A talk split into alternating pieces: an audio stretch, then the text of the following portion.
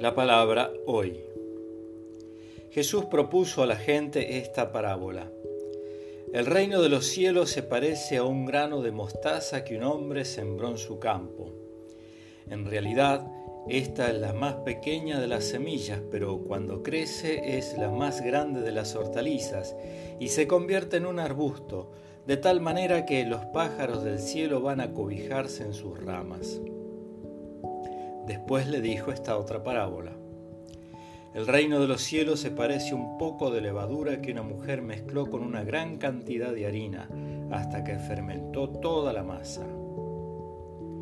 Todo esto lo decía Jesús a la muchedumbre por medio de parábolas, y no les hablaba sin ellas, para que se cumpliera lo anunciado por el profeta. Hablaré en parábolas, anunciaré cosas que estaban ocultas desde la creación del mundo. De San Mateo.